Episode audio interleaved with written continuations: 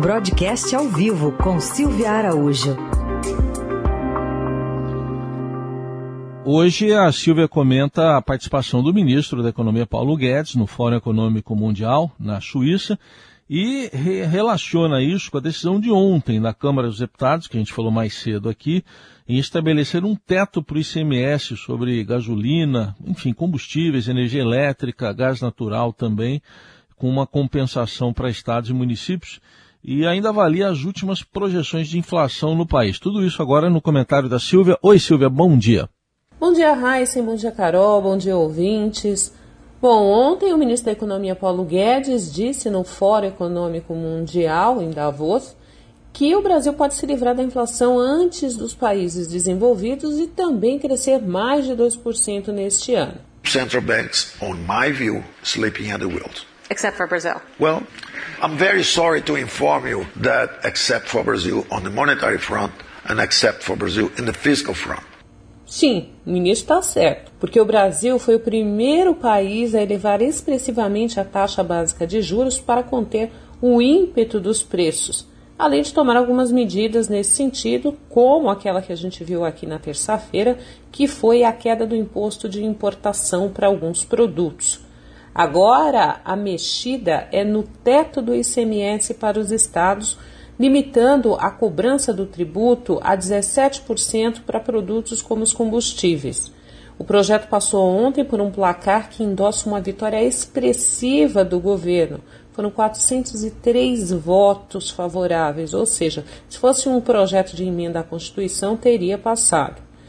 Agora, o texto vai enfrentar o crivo do Senado, que tem mais aderências com as manifestações dos governadores de estados.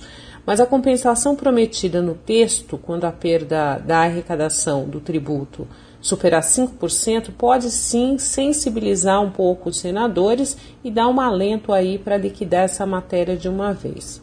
O presidente da Câmara, o deputado Arthur Lira, aproveitou essa vitória para emplacar uma outra proposta de apelo do Executivo, que é anular os aumentos concedidos este ano pela ANEEL para as contas de luz. Vamos lembrar aqui que a ANEEL ela já autorizou alguns aumentos de conta de luz da ordem de 20% para esse ano de 2022. E tudo isso está atendendo aos apelos do Palácio do Planalto na cruzada do presidente Jair Bolsonaro contra a inflação que tem batido feio ali nas pesquisas eleitorais. Mas no caso da alta dos juros, que está freando aí o ímpeto dos preços, isso pode bater de uma forma bem preocupante no crescimento da economia. Para se livrar esse ano, que é um ano eleitoral de toda essa, essa confusão inflacionária, desse dragão que se instalou aí na economia do Brasil, o governo está fazendo uma coisa mais ou menos assim: está tirando com a mão, à medida que ele vai subindo os juros básicos da economia, que encarece os custos de produção, empréstimos e afins, e está dando com uma outra mão como por exemplo o Auxílio Brasil de 400 reais, o FGTS, em antecipação do 13º salário do funcionalismo público. E nessa conta, o saldo pode ser sim favorável ao governo, até a chegada ali de outubro, pelo menos até lá o saldo pode ser favorável para o governo com uma inflação caminhando no sentido da desaceleração, a gente lembra que ela não vai ficar no teto da meta, que é de 5% para esse ano, mas a tendência é de que o Banco Central consiga entregar um indicador abaixo dos dois dígitos em dezembro desse ano.